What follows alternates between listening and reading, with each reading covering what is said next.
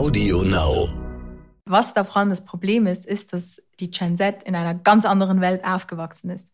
Und jetzt kommen ganz viele Gen Zs auf den Arbeitsmarkt in eine Welt, die schon seit Jahrzehnten ist, wie sie ist. Und wir kennen diesen Status quo eben nicht. Das heißt, wir challengen den und wir stellen Anforderungen, die wir stellen können, weil wir in einen Arbeitsmarkt eintreten, der, in dem ein extremer Fach- und Arbeitskräftemangel herrscht. Das heißt, wir dürfen Anforderungen stellen und wir können das auch tun. Herzlich willkommen bei How to Hack, dem Podcast von Business Punk. Schön, dass ihr dabei seid und jetzt Ohren auf, denn bei uns verraten euch erfolgreiche Gründerinnen und Gründer, Macherinnen und Macher und Kreative, was sie in ihrem Job anders machen. Unsere Gäste erklären euch ihre persönlichen Tipps und Hacks fürs Arbeitsleben. Das Beste daran, hier wird nicht um den heißen Brei herumgeredet, sondern es gibt handfeste Learnings. Ich bin Jana, Fernsehredakteurin und Moderatorin und ich freue mich riesig, Gastgeberin dieses Podcasts zu sein. Hello again. Schön, dass ihr wieder mit dabei seid. Und mir gegenüber sitzt auch heute wieder meine Kollegin und Business Punk Redakteurin Nicole. Hallo Nicole. Du, ich muss direkt mal uncharmant äh, starten mit einer Frage. Wie alt bist du eigentlich? Ich weiß es gerade echt nicht. Hallo Jana. Ja, direkt mit der Tür ins Haus hier. Äh, ich bin 29. Ah, okay. Ja, ja. Und die Frage gebe ich aber auch an dich zurück, weil ich glaube, ich habe dich das echt noch nie gefragt. Wie alt bist du denn? Ich bin tatsächlich relativ frisch 33 geworden im September. Ah. Und damit, ja, gehören wir beide der Generation Y an. Also die Generation nach uns, das ist die sogenannte Gen Z. Das sind Menschen, die zwischen 1997 und 2012 geboren sind. Und die die krempeln den Arbeitsmarkt einfach mal radikal um. Ah, gut, dass du das nochmal sagst. Ich weiß nämlich irgendwie nie, welcher Generation ich da angehöre. Ich kann mir das nie merken mit den äh, Geburtsjahren. Jetzt weißt du's. Jetzt weiß ich's. Genau. Ja, und die Gen Z, die ist im Gegensatz zu bisherigen Generationen wohl etwas anders drauf, was die Arbeitswelt angeht, weil sie gestalten den Arbeitsmarkt nach ihren Ansprüchen. Viele Arbeitgeber, das muss man so sagen, zweifeln aber an der Gen Z. Äh, die vermissen irgendwie die Leistungsbereitschaft oder sie halten sie für ambitionslos, fordernd und selbstbezogen. Also es gibt viele Gerüchte um die. Aber was ist da wirklich dran? Das will ich von Jael Meyer und Joe Dietrich wissen. Die beiden erklären Firmen, die Generation Z. Sie haben ja sozusagen die Anspruchshaltung ihrer Altersgruppe zum Geschäftsmodell gemacht und mit gerade einmal 22 und 25 Jahren sind sie die Gründer der Schweizer Beratungs- und Marketingfirma Siem. Und die Agentur sagt Unternehmen wie ja zum Beispiel Mercedes, Ikea oder anderen Unternehmen, was die Gen Z will und wie deren Angehörige als Mitarbeiter gewonnen werden können. Ja, nicht schlecht. Yael und Joe standen auch schon auf der Liste Forbes 30 Under 30 und ähm, Yael ist zudem auch noch mehrfacher LinkedIn Top Voice und sie sind Mitautoren des Spiegel Bestseller Buchs Gen Z. Das ist ja gerade auch ziemlich präsentes Buch, ne? Total. Und die beiden, die wehren sich gegen den Vorwurf, die Gen Z sei ambitionslos und arbeitsscheu, was du vorhin gesagt hast, was viele Arbeitgeber denken. Junge dürften fordern, bevor sie sich bewerten. Das sagen sie nicht zuletzt, weil Unternehmen ja aufgrund von Fachkräftemangel gar nichts anderes übrig bleibt. Wie klappt's denn nun mit der Gen Z und dem Arbeitsmarkt? Wie funktioniert das? Das wollen wir jetzt herausfinden. Los geht's.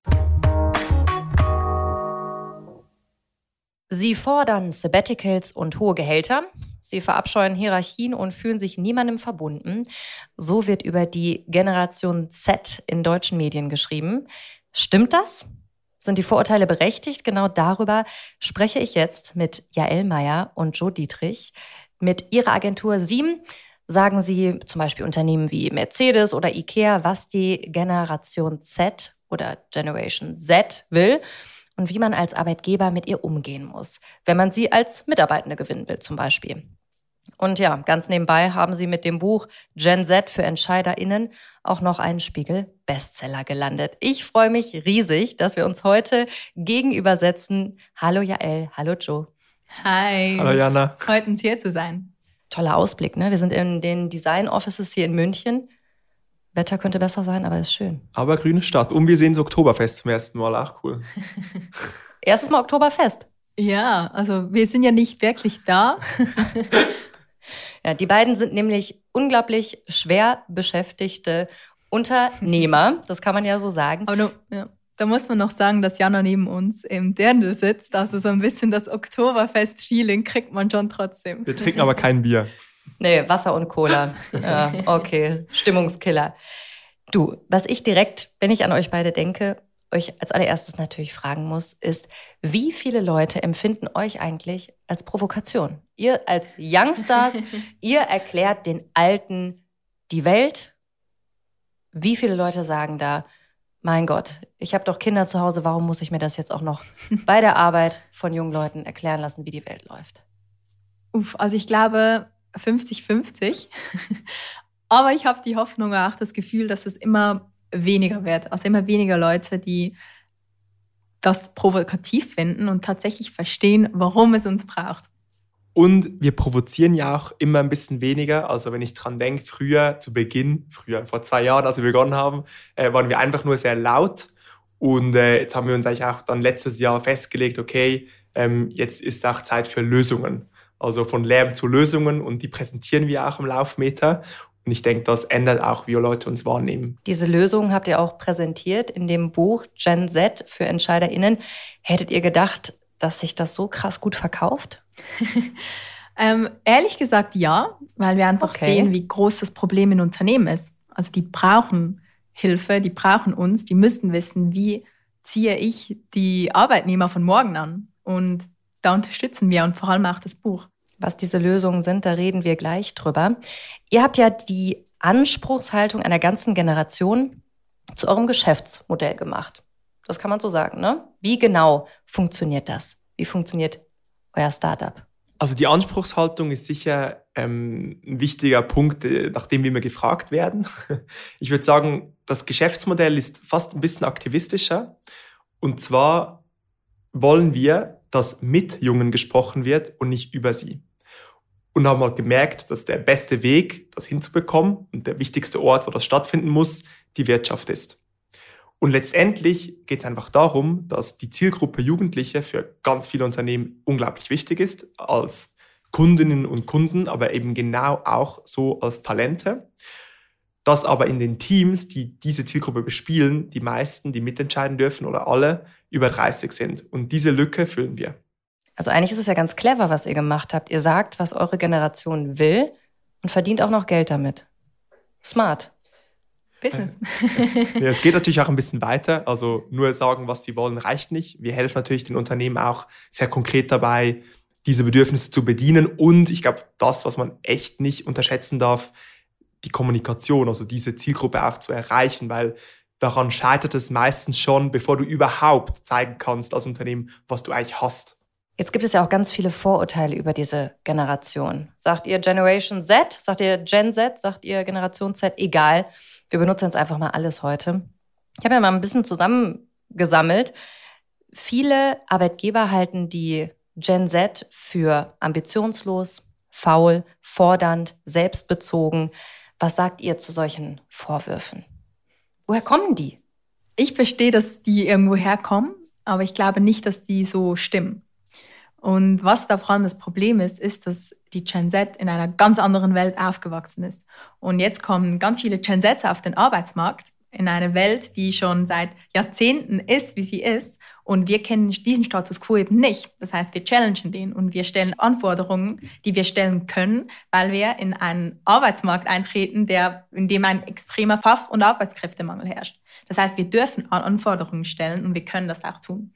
Und gleichzeitig verstehe ich, woher das kommt, dass diese, ähm, diese Haltung uns gegenüber, weil das, da, da ist jemand, der arbeitet seit x Jahren in einem Unternehmen, hat sich hochgearbeitet, ist jetzt in einer Führungsposition, darf entscheiden und da kommt ein 20-Jähriger, der auch entscheiden will. Wie geht das überhaupt und wie bringt man das aneinander vorbei? Und ich glaube, das Zweite ist ein Missverständnis, das äh, passiert. Und zwar, äh, du sagst es selber, werden so wahrgenommen, Junge. Also das ist äh, sehr subjektiv. Wenn man aber Junge fragt, ähm, wie sie sich einschätzen und was ihre Ansprüche an den Job und die Arbeitswelt sind, sieht man ganz klar, datenbasiert, dass eben sehr viel Ambition da ist, dass eben sehr viel um Leistung geht für junge Menschen wieder, dass eigentlich ähm, wieder weggeht von Work-Life-Balance und mehr zu Leistung. Und, und das ist ganz spannend. Also da gibt es ganz klar ein Mismatch. Ach was, das hätte ich jetzt nicht gedacht, dass es weggeht von Work-Life-Balance? Ja, also tatsächlich, es gibt zum Beispiel, also eine Studie, um mal nicht unsere eigene zu nennen zuerst, ist von Universum, äh, das sagt sicher vielen was. Ähm, die haben eben genau festgestellt, dass ähm, junge Menschen, die Gen Z, im Vergleich zu den Millennials, also der Vorgängergeneration, wieder viel mehr auf Leistung ähm, schaut und dass denen wichtig ist, ein Prestige zum Beispiel, verglichen mit Work-Life-Balance. Und wir haben auch eine Studie durchgeführt mit Link, ähm, das gehört zu YouGov ähm, und ist repräsentativ in der Schweiz und in Deutschland, also über 4.500, also was 4.500 Leute befragt. Und da habe ich festgestellt, dass zum Beispiel, was bedeutet Sinnhaftigkeit im Job? Und dass Sinnhaftigkeit bei Jungen wieder viel mehr über Leistung definiert wird als bei älteren Generationen. Ach krass, das hätte ich jetzt zum Beispiel mhm. nicht gedacht. Da sieht man das Missverständnis, das da ist. Ja, also da bin ich wahrscheinlich das beste Beispiel für. Ich bin 33 und wenn ich zurückdenke, damals Assessment Center, RTL Journalistenschule, da mussten wir alle ganz schön kämpfen. Und jetzt denkt man auf der anderen Seite, heute ist irgendwie ein Momentum, es ist ein Arbeitnehmermarkt und nicht mehr so ein Arbeitgebermarkt. Kann man einfach sagen, dass gerade so ein krasses Momentum da ist für die Gen Z, dass man einfach diese Ansprüche stellen kann?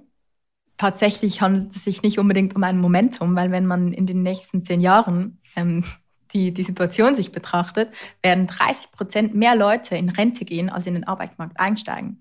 Das heißt, das wird sich auch auf die Gen Alpha weiter beziehen. Das heißt, Unternehmen, die müssen jetzt sich damit auseinandersetzen, was wollen meine Mitarbeitenden von morgen und wie kann ich ein Unternehmensumfeld schaffen, das für sie attraktiv ist. Und da nicht nur für heute, nicht nur für das Momentum, sondern auch für alle zukünftigen Mitarbeitenden. Und das jetzt rein statistisch, also das ist einfach so. Ohne Einwanderung wird man das nicht mehr ändern können. Und dann kommt noch eine andere Komponente dazu, und zwar, ich meine, die Digitalisierung ist überall. In jedem Unternehmen ist es das Thema. Und es ist auch hier wieder erwiesen, dass die Gen Z, äh, also junge Leute, einfach fitter sind digital als ältere Generation, weil sie damit aufgewachsen sind, das intuitiv benutzen und diese Chance das merkt man halt auch, wenn man jung ist, will man nutzen für seine Karriere, weil man kommt schneller vorwärts. Das heißt, du hast einerseits im statistisch das Umfeld, das sehr günstig ist, sagen wir mal so, und dann hast du aber auch noch Skill, das dir echt hilft, da vorwärts zu kommen. Und das ist halt eine, ich sag mal, ein perfekter Sturm. Ein perfekter Sturm. Oh, das ist, das ist, ein, das ist ein schönes, schönes Wort. Jetzt hast du Digitalisierung angesprochen. Ähm, kommt da mit zusammen auch das ganze Thema Remote Work? Also will die Gen Z Remote Work haben. Ist das, was gefordert wird heutzutage? Nicht unbedingt mehr als bei älteren Generationen, wie man auch in Studien sieht zum Beispiel. Gen Z will aber Flexibilität. Wir wollen die Möglichkeit zu Remote Work. Wir verstehen zum Beispiel nicht, wenn es möglich ist, dass ich auch zu Hause arbeite, wieso soll mir das dann verboten werden? Und ich glaube, was Unternehmen hier echt nicht sehen, ähm, ist, was passiert, wenn du es nicht gibst. Weil Gen Zs sind aufgewachsen mit Social Media.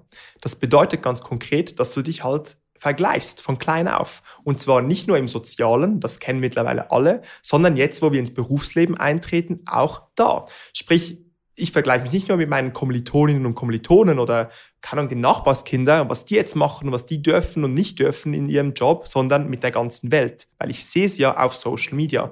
Sprich, wenn plötzlich mein Feed auf TikTok, LinkedIn, Instagram voll ist mit Leuten, die in Lissabon am Strand arbeiten und ich darf das nicht aus mir unerklärlichen Gründen, ist das nicht cool für meinen Arbeitgeber. Würdest du sagen, dass in diesem Fall Startups einen Vorteil haben gegenüber Traditionskonzernen, weil die da schon fortschrittlicher denken, was das Thema angeht? Ich glaube, was das Problem bei traditionellen Unternehmen ist, oder das Problem für sie, ist, dass sie eine Arbeitskultur haben, die auch seit Jahrzehnten die gleiche ist. Und eine Arbeitskultur verändern ist extrem schwierig. Da muss man wirklich wollen. Und da ist die Challenge, wie können Unternehmen das schaffen, auch dahin zu gelangen. Vor allem, weil sie ja eben mit allen Unternehmen, auch mit Startups, ähm, kompetieren, wenn es darum geht, die besten Talente anzusprechen. War of Talents, das kennt man ja auch. Großer Krieg zurzeit. Ähm, so ein Traditionskonzern ist ja auch der Europapark. Da gibt es ein schönes Zitat vom Europapark-Chef Roland Mack. 25-Jährige wollen nur noch drei Tage die Woche arbeiten. Er hat in einem Artikel bei Blick war es, glaube ich. Bei der äh, Zeitung. Genau, hat er ähm, ziemlich gelästert über die Gen Z. Und dann habe ich eben erfahren, dass ihr kurze Zeit später, nachdem ihr dieses Zitat gebracht habt, mit dem ganzen Team eurer Firma genau in den Europapark gefahren seid. Was sagt er dazu? Also ich kann mal alle als erstes, was ist unsere Rolle? Unsere Rolle ist, Generationen zu verbinden und eben Brücken zu schlagen. Sprich, wenn ich sowas sehe in der Zeitung, ist das für mich nicht Empörung, sondern eine Chance, ähm, jemand ein anderes Bild äh, von Jungen zu geben und, und dann eine positive Entwicklung hinzubekommen. Und ich glaube, da war für uns sofort klar, wir müssen mit Europapark sprechen, weil hoppala, ähm, denken die wirklich so? A, B, wenn sie es tun, ähm, wird schwierig, aber spannend. So, da, muss, da musst du was verändern und zwar von Grund auf. Wenn sie nicht so denken, in Tat und Wahrheit haben sie gerade einen ziemlichen Image-Schaden erlitten bei jungen Mitarbeitenden, da müssen sie auch was tun. Und ähm, nachdem wir da waren, äh, hatten da einige Gespräche, ähm, kann man sagen, ist wahrscheinlich eher ähm, Zweiteres passiert. Das ist aus dem Kontext gerissen, ein bisschen unglücklich. Ähm, aber ist natürlich so, ich meine, wenn man anschaut, die ganze Gastronomie zum Beispiel, äh, gibt auch andere Branchen, die da ähm, dazugehören, die setzen natürlich extrem stark auf junge Mitarbeitende, die einfach leisten, leisten, leisten, leisten und äh, relativ wenig dafür bekommen. Und wenn sie plötzlich andere Möglichkeiten haben, ja, ähm, dann verändert sich halt was. Und, und das ist für ein Traditionsunternehmen nicht einfach. Und für jemand, der, wie gesagt, ganz anders das erlebt hat, sozialisiert wurde, wie Roland Mack, vielleicht auch schwierig nachzuvollziehen. Jetzt hast du gerade schon Gastronomie angesprochen. Nicht wundern, hier ist gerade ein Krankenwagen im Hintergrund. Ähm, da fehlen ja gerade die Leute vorne und hinten. Ist das der Grund, weil die Leute, die gerade die jungen Leute jetzt einfach ganz andere Optionen haben? Also damals, ich habe auch während meines Studiums gekellnert. Was machen die jetzt? Wo sind die alle? Ja, nicht mehr zwingend in der Gastronomie, weil eben es gibt viele Möglichkeiten, und man muss sich auch, also wir, wir arbeiten mit so einem Modell, das nennen wir Loft-Job-Modell. Das sind drei Säulen, die letztendlich die Attraktivität eines Arbeitgebers ausmachen. Das ist die, das Geld, die interne Wertschätzung und die externe Wertschätzung und du hast immer eine Balance zwischen den dreien. Und wenn etwas nicht mehr, wenn du etwas weniger hast, musst du es irgendwo sonst ausgleichen. Zum Beispiel Tabakkonzern, ähm, sagen meine Freunde nicht, wow, geiler Typ, arbeitet bei Tabakkonzernen, sondern äh, ja, finde es nicht so cool, dafür verdiene ich doppelt so viel wie die. Und die Gastronomie zum Beispiel war finanziell nie wirklich spannend. Ähm, da gibt es immer andere Möglichkeiten nach für junge Leute Geld zu verdienen, wo du mehr bekommst. Aber die interne Wertschätzung ist halt mega als Beispiel, weil du hast diese Kultur, diese Freunde, du kommst dann, musst nicht anstehen, wenn du in den Club gehst, kriegst da ein gratis Bier, weil du Leute kennst, weil die Gastronomie-Szene gibt's halt und zum Beispiel während Corona ist die komplett verschwunden. Da gab's nur noch die Arbeit, wo du nicht so viel verdient hast wie sonst wo aber alles andere ist weggefallen und das wurde nicht ausgeglichen, das war ein Fehler. Etwas anderes, was wir auch in unserer Studie gesehen haben, ist, dass für Gen Z auch Jobsicherheit extrem wichtig ist. Ähm, und die ist jetzt in der Gastronomie hat dieses Image sicher auch gelitten, was bestimmt auch ein Grund ist, warum viele sich neu orientiert haben und dann eben gesehen haben, dass es auch ganz andere Möglichkeiten gibt. Okay, jetzt weiß ich endlich, wo die ganzen Leute sind. Vielleicht liegt es ja auch daran, dass sich äh, einer Studie des Generationenforschers Rüdiger Maas äh, nach, nämlich 58 Prozent der Gen Z eine Führungsaufgabe zutraut. Unabhängig vom Bildungsgrad. Also, dass einfach die jungen Leute sagen, okay, ich muss jetzt nicht mehr kellnern, ich kann auch das und das schaffen. Krasse Zahlen, oder? Ich finde das eine extrem positive, eine extrem positive Zahl, weil es zeigt, es ist nicht Selbstüberschätzung. Ich denke nicht. Ich denke, es zeigt, dass Leute sich etwas zutrauen. Es heißt nicht, dass jetzt alle CEOs werden müssen, aber dass man ihnen zum Beispiel schon im Kleinen in einem Unternehmen Verantwortung übergeben kann. Und dass man, und ich glaube auch ganz grundsätzlich, junge Leute, die, oder Leute grundsätzlich, die sich etwas zutrauen, die sind motiviert, ähm, das ist ein, ein extremes Plus für jedes Unternehmen. Und es wundert mich ehrlich gesagt auch nicht die Zahl, weil ähm, nochmals, wir vergleichen uns mit der ganzen Welt und sehen ja auch alle Beispiele. Das heißt, jeder und jede sieht halt jemanden, mit dem sich identifizieren können, der oder die zum Beispiel schon so eine Führungsrolle hat oder selbst was macht und damit erfolgreich ist und jetzt nicht eine Top-Ausbildung gemacht hat und sieht sich selbst darin und sagt, wenn der oder die das kann, kann ich das auch. Und, und das ist ja eine sehr positive Seite von Social Media. Es gibt viele Negativ Negativen, aber die positive ist definitiv, dass du inspiriert wirst. Und das zeigt sich dann zum Beispiel in so einer Zahl. War das bei euch auch der Fall, dass ihr gesagt habt, ihr seid ja sehr, sehr jung? Jael, du bist? 22. 22? 25. Und Joe ist 25. Ähm, ihr habt gegründet, ihr habt einen kleinen Sohn gemeinsam. War das bei euch auch so, dass ihr das gesehen habt über Social Media und gesagt, okay, wir machen das jetzt einfach?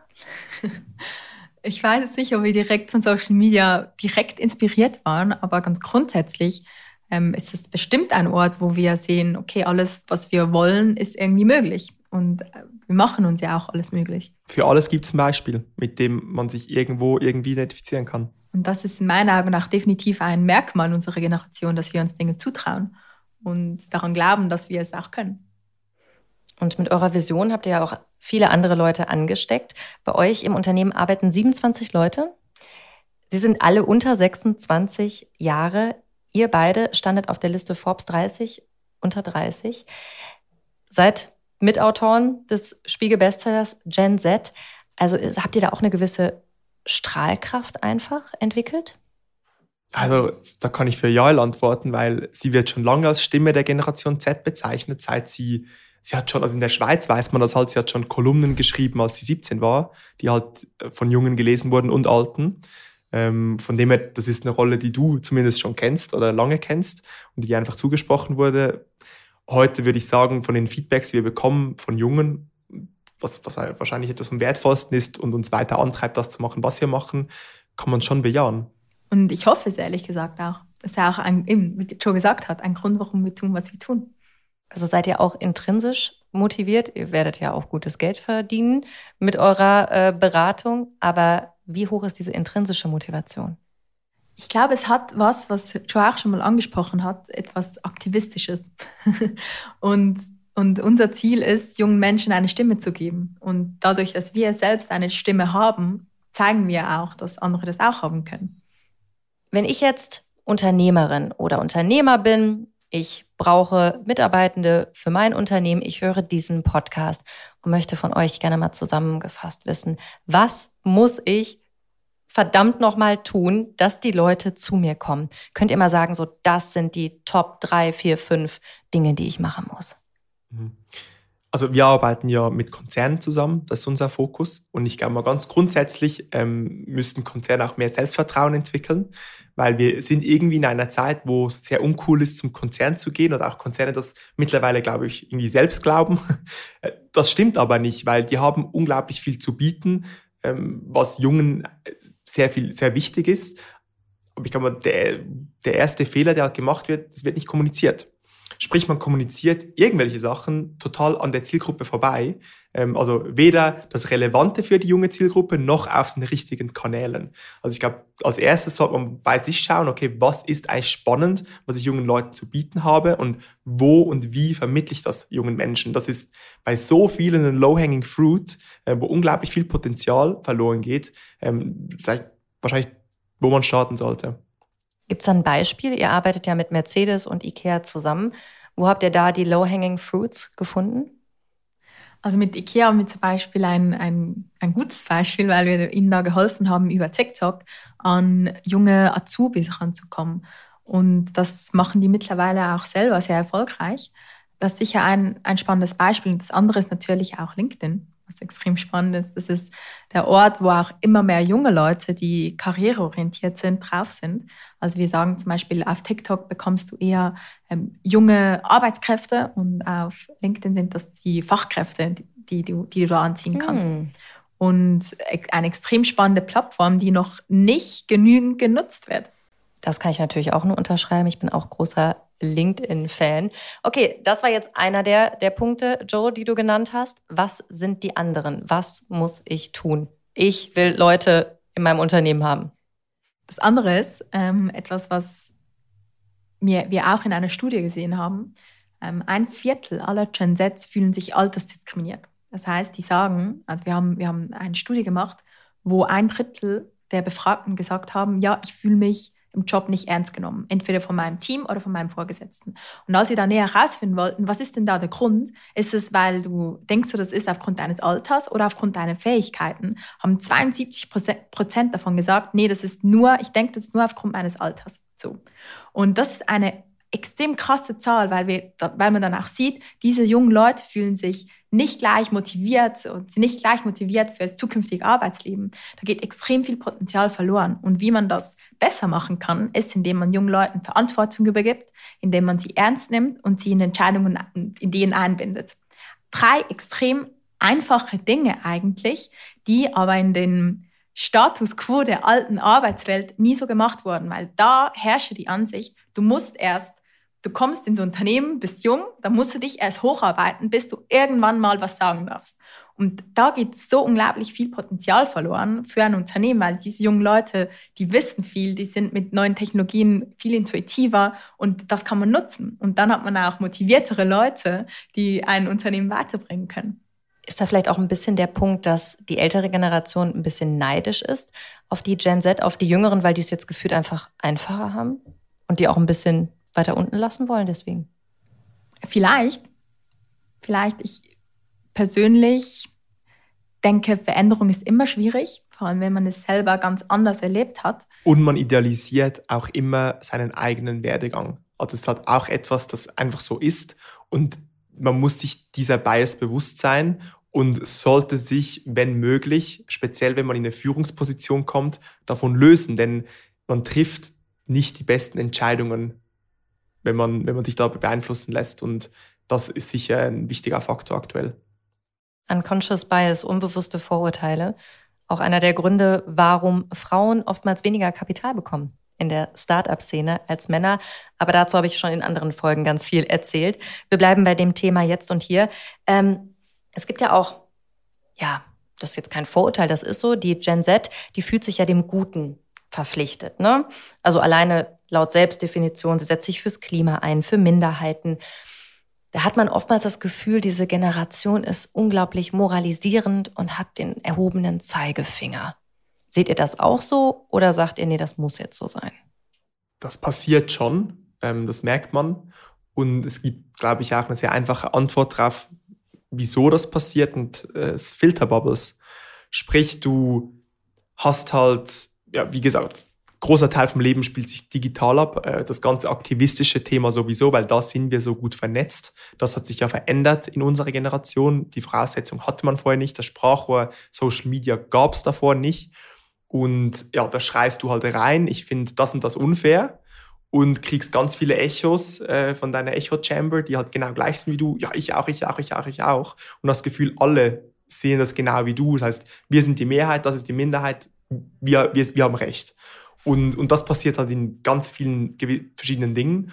Und, und so kommt auch diese moralische Überlegenheit zustande, ähm, die letztendlich, äh, ich sag mal, eine subjektive Fehleinschätzung danach ist. Auch der Begriff Cancel Culture kommt ja aus der Gen Z so ein bisschen. Also eine Person macht einen Fehler und manchmal zu Recht, manchmal zu Unrecht kommt einfach so ein krasser Shitstorm. Ist das richtig? Mm, ich persönlich bin kein Fan von Cancel Culture, aber ich muss jetzt auch sagen, dass das über alle Generationen hinweg passiert. Das passiert auch auf LinkedIn. Und da wird man auch gecancelt, wenn man was sagt, was nicht die allgemeine Meinung ist. Hast du auch schon mal so eine Erfahrung? Wurdest du auch jetzt noch nicht gecancelt, aber mal so ein Shitstorm für irgendwas, was du gesagt hast? Ja, nicht Shitstorm, aber zum Beispiel, also schon, als wir mit, mit unserer Studie raus sind, dass, wie gesagt, ein Viertel ähm, der Gen Z sich altersdiskriminiert fühlt, das war schon, also nicht in Shitstorm, aber da gab es schon sehr viele, ähm, die da gefunden haben, ja, aber was soll denn das? Und ihr seid doch alle faul. Und das, da ging es dann schon oder, los. das war was, nicht persönlich. Vielleicht, was man, ja, nee, nicht persönlich, aber vielleicht, was da auch reinfließt. Jetzt ist dieses ganze Gen Z-Thema irgendwie überall gefühlt, zumindest auch mit unserem Buch zusammen. Man, man hört es oft und dann zu jeder Bewegung gibt es eine Gegenbewegung und die wird immer größer, je größer auch die Bewegung selbst wird. Das sieht man ja auch, wenn es um das Thema ähm, Geschlechtergleichheiten und so weiter geht. Und das passiert hier natürlich auch. Und in ihrer Bubble denken die bestimmt auch, dass alle ähm, dieses ganze Generationenthema unnötig finden. Aber in der ganzen großen Bubble, äh, Welt sieht es dann zum Beispiel ein bisschen anders aus. Gibt es sonst noch irgendwas, was euch missfällt an der Gen Z? Für mich persönlich ist ganz klar, dass das Nummer eins Ding ist dieses Moralisierende, das mich persönlich nervt. Aber hm. da müsst ihr jetzt schon lange drüber nachdenken. Das ist eigentlich ein gutes Zeichen. Was Was nervt euch am meisten an den Generationen davor? Ähm, also das ist nicht, also am meisten nervt mich, wenn Junge nicht ernst genommen werden, weil sie jung sind. Also am meisten nervt mich die Ausrede, du kannst oder darfst etwas nicht, einfach weil du jung bist. Das nervt mich, weil es ist unbegründet und, und unglaublich verbreitet. Wenn ihr jetzt so in die Zukunft gucken könnt, was ihr ja jetzt auch schon wirklich lange versucht, wie wird denn die Arbeitswelt der Zukunft aussehen müssen? Weil wir haben ja gerade gehört, es gibt ja gar keine Alternativen mehr, als sich jetzt auf die Gen Z einzulassen. Also wir können jetzt noch so viel Kritik üben. Wir haben gehört, wir müssen jetzt einfach uns damit abfinden. Wie muss die Arbeitswelt aussehen von morgen? Das Schöne ist ja, dass Junge eine Kristallkugel sind. Also du kannst ja schauen, was junge Menschen, mit was junge Menschen heute spielen, was die cool finden, wie die sich verhalten und daraus schließen, was so die Zukunft etwa bringen wird, weil junge Menschen sind die Zukunft. Das heißt, wenn man sich die Arbeitswelt anschaut, gibt es natürlich einen Fächer von Sachen, die sich da verändern werden. Ich glaube, wir nehmen, oder ich nehme jetzt einmal das auf vom Anfang, und zwar Leistung. Und etwas, das ganz wichtig ist für Unternehmen, ist das Verständnis von Leistung ähm, gleichzubringen wie das von Jungen, weil von früher ist Leistung noch oft konnotiert mit Präsenz ähm, dass man eben im, Büro ist, früher morgens bis spät am Abend und immer erreichbar und da und was weiß ich was alles. Und dann ist jemand motiviert und will und leistet.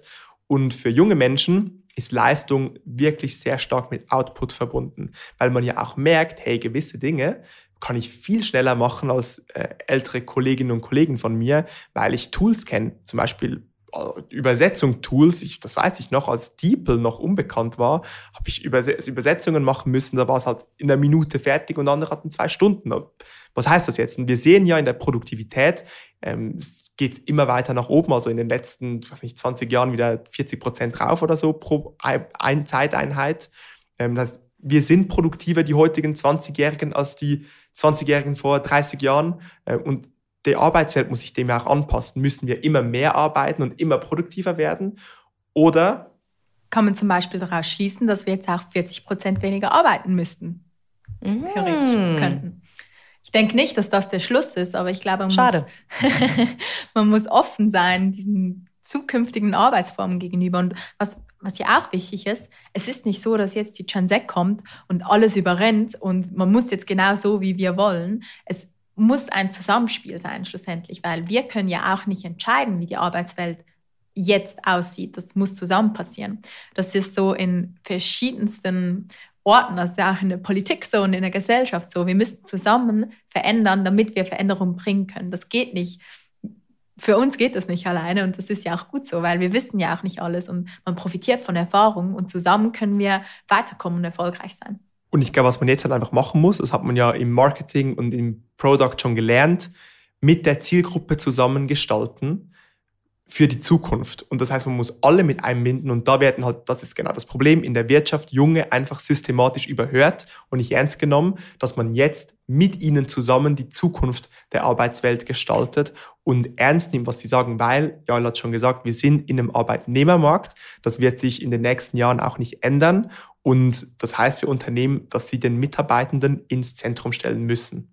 Du sagst es, müssen, wir haben keine Alternative. Ich habe eben gesagt, ich habe mich in die Perspektive einer Unternehmerin, eines Unternehmers begeben. Es gibt keine Alternative mehr dazu. Okay, das haben wir gelernt.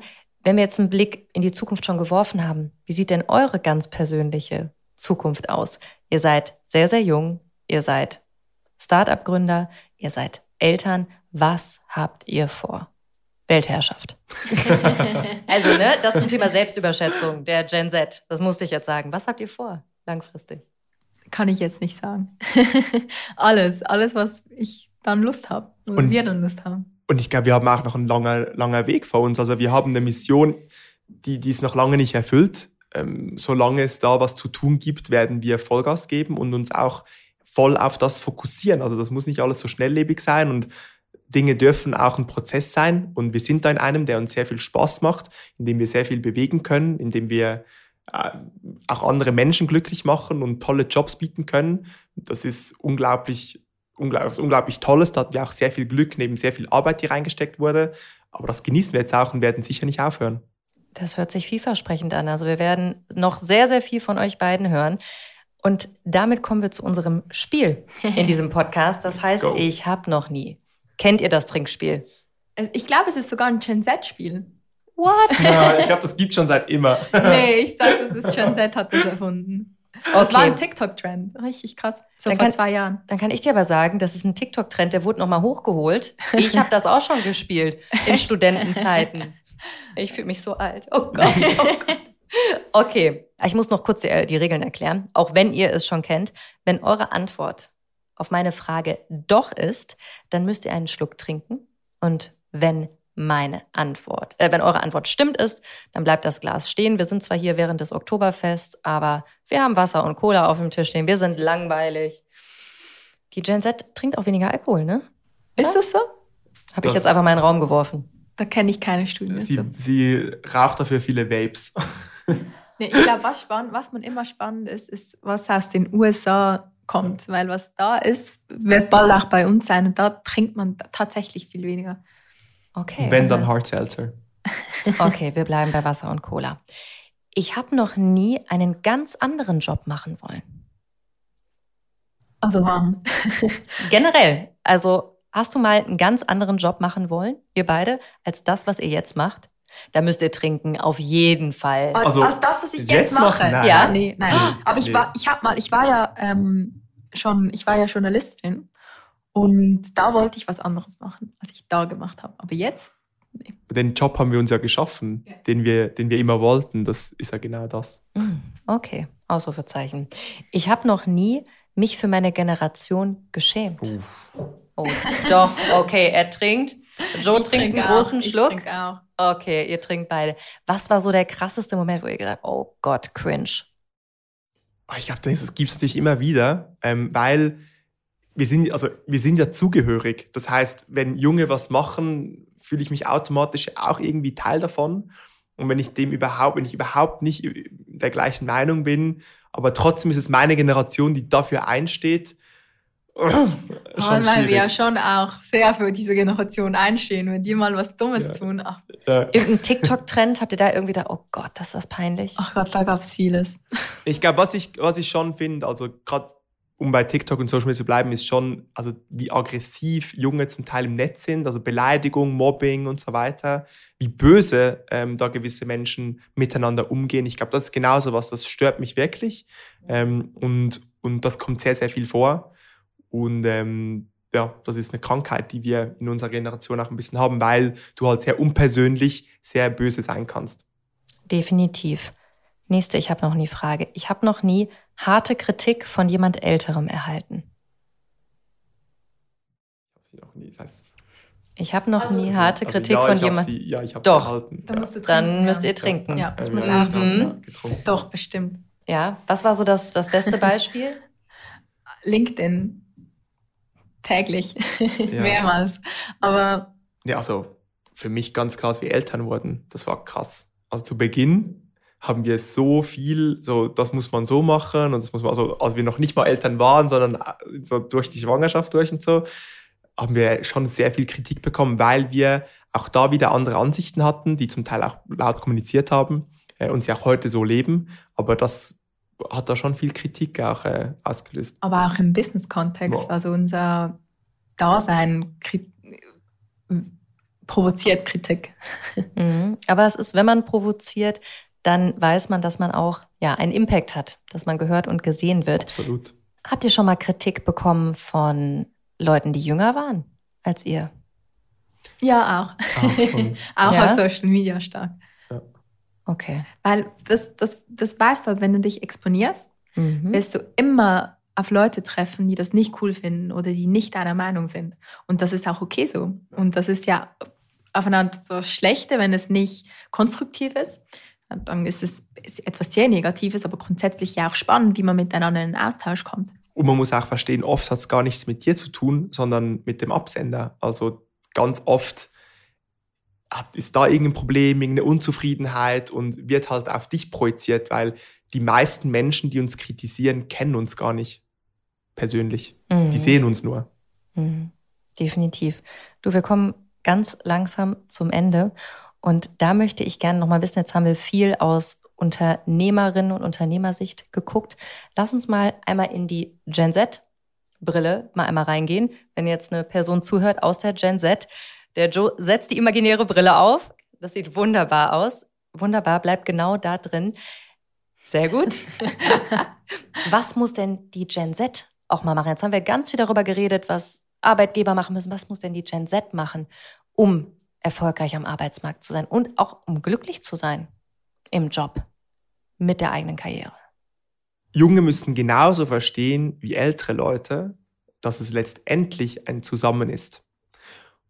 Und was halt ganz gefährlich ist, was zum Teil auch ein bisschen passiert, dass die Seiten gegeneinander ausgespielt werden und sich das immer mehr zuspitzt, weil eben die einen finden, oh, die fordern so viel und dann finden die Jungen, wow, die nehmen mich nicht ernst und dann wird es immer schlimmer.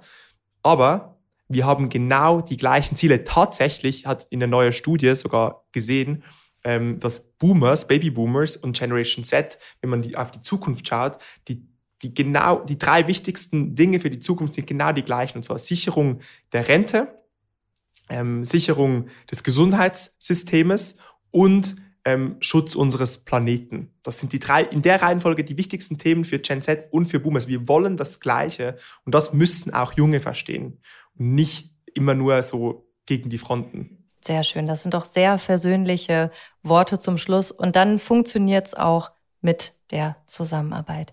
Vielen, vielen Dank an euch beiden, dass ihr euch die Zeit genommen habt. Und ich hoffe, dass ihr noch ein bisschen was von München seht. Ich weiß, ihr habt super wenig Zeit, ihr seid busy. Aber, aber, aber, aber auf die Wiesen, sagt man, auf die Wiesen. Genau, genau. Bis ganz bald. Herzlichen Dank, danke, danke dir. Vielmals. Tschüss. Hat Spaß gemacht. Ja, Jana, nach dem Gespräch, was denkst du? Was will die Gen Z? Boah, eine ganze Menge auf jeden Fall. Also ähm, da waren schon ganz schön viele Ansprüche dabei, aber wir haben ja gelernt, sie können sich auch erlauben. Also die Gen Z will einen Kulturwandel in Unternehmen. Die wollen Purpose, Visionen und Flexibilität bei der Arbeitgeberwahl. Das ist total wichtig. Und ganz ehrlich, so klassische Chefs und Chefinnen, die sind sowas von out. Coaches bevorzugt, würde ich jetzt mal sagen. Und was man aus dem Gespräch auch so gut rausgehört hat, ist, dass der Generationenkonflikt eigentlich ein Missverständnis ist. Am Ende will die Gen Z genau das gleiche wie alle anderen Generationen vorher auch. So, Word, Ausrufezeichen, Punkt. Und nächste Woche ist Seriengründer und Investor Markus Diekmann bei uns zu Gast. Ja, er hat eine extrem krasse Karriere vorzuweisen. Bis zu seinem vierten Lebensjahr ähm, ja, war er im Kinderheim. Dann wird er adoptiert und im Gespräch mit mir wird er erzählen, wie sehr ihn diese Zeit geprägt hat und warum er dadurch einfach keine Angst vom Scheitern hat. Markus gilt zudem als Mr. Teilzeit CEO. Das finde ich auch sehr spannend. Er ist in vielen verschiedenen Firmen CEO, aber eben nur zum Teil. Warum er das macht und warum er einen Tag jede Woche nur für soziale Projekte geblockt hat, das hört ihr kommende Woche. Und ganz schnell noch zum Schluss, wenn ihr noch Feedback oder Anregungen habt, dann freuen wir uns mega, wenn ihr uns schreibt. Gerne direkt mir bei LinkedIn oder Instagram. Da heiße ich genauso wie im echten Leben Jana Linke. Ich freue mich extrem von euch zu hören. Bis dann. Lesetipp der Woche. Jael Meyer und Joe Dietrich machen die wichtigen Themen der jungen Generation für Unternehmen verständlich. Steuerfabi ist quasi das Gegenteil davon. Er bringt der jungen Generation ein extrem boomerhaftes Thema bei. Steuer. Fabian Walter, so heißt er, hat eine Karriere als Steuerberater angefangen.